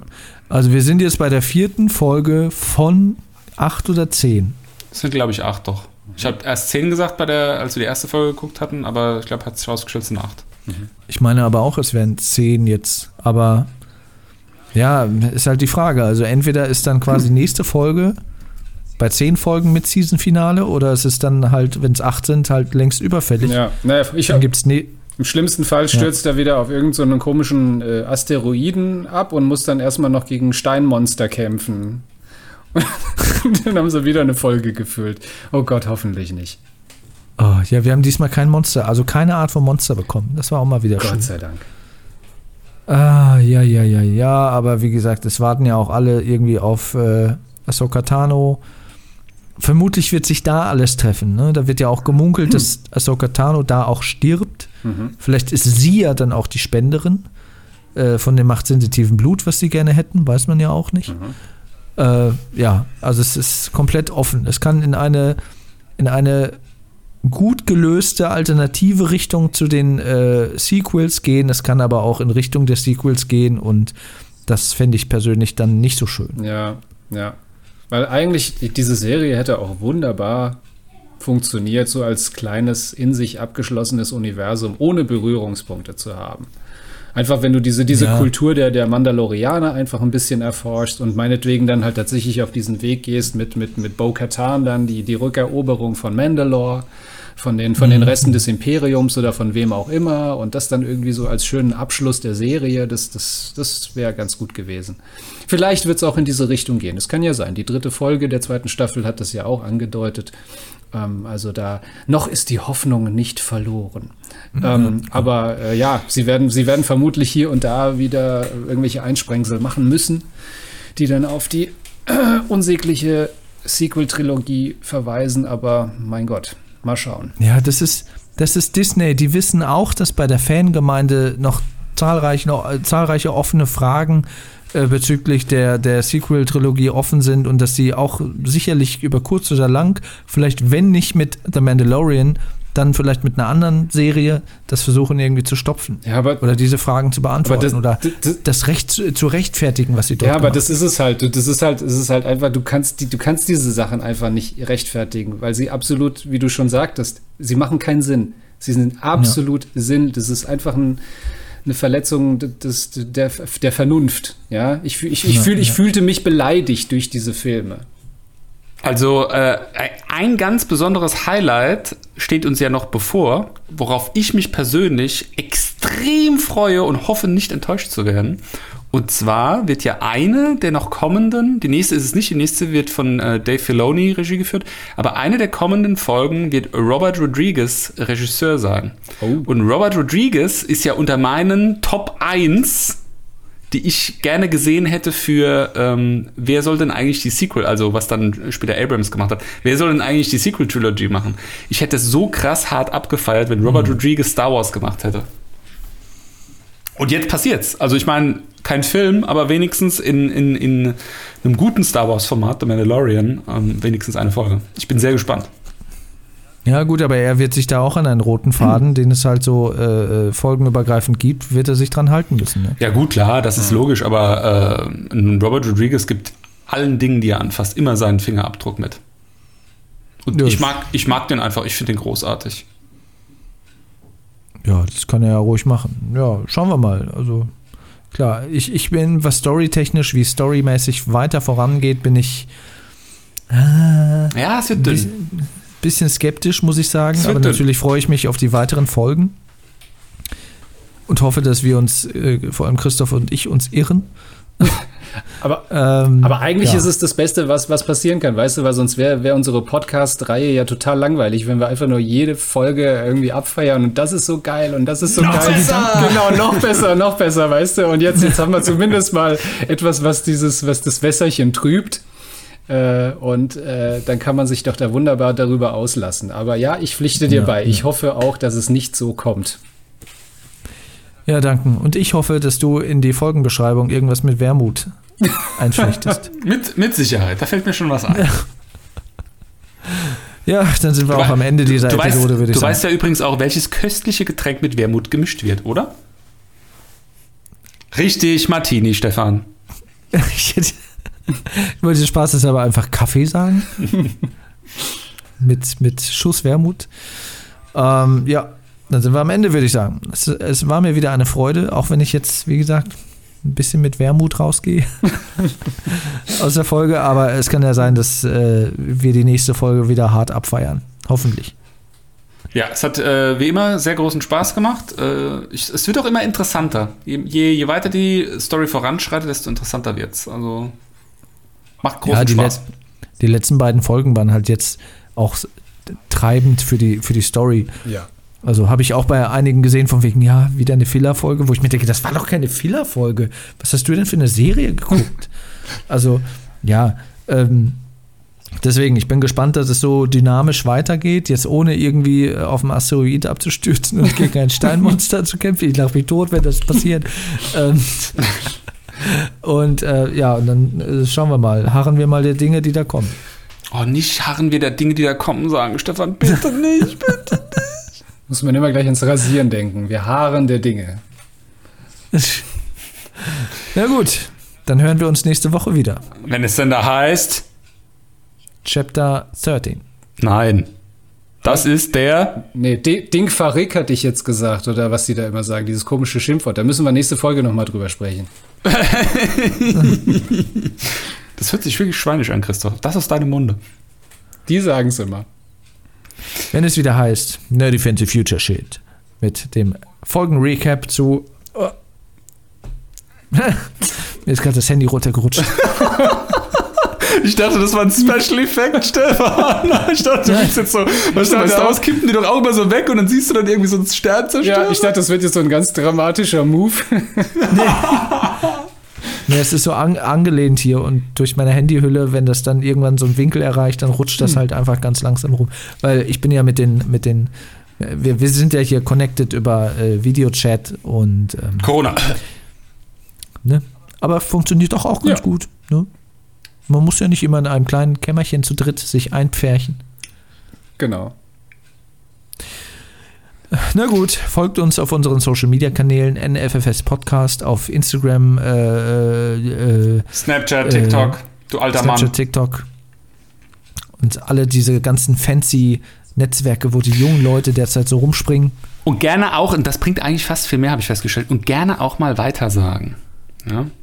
Das wird nämlich total unterschätzt. Einfach mal weitersagen. Einfach mal sagen, hey, guck mal, hier, der Stefan Schreier. das Stefan Schreier, ein Quell, was dein Sohn gesagt? Ein, ein Quell unerschöpflicher Lustigkeit und Schelm, Schelmerei.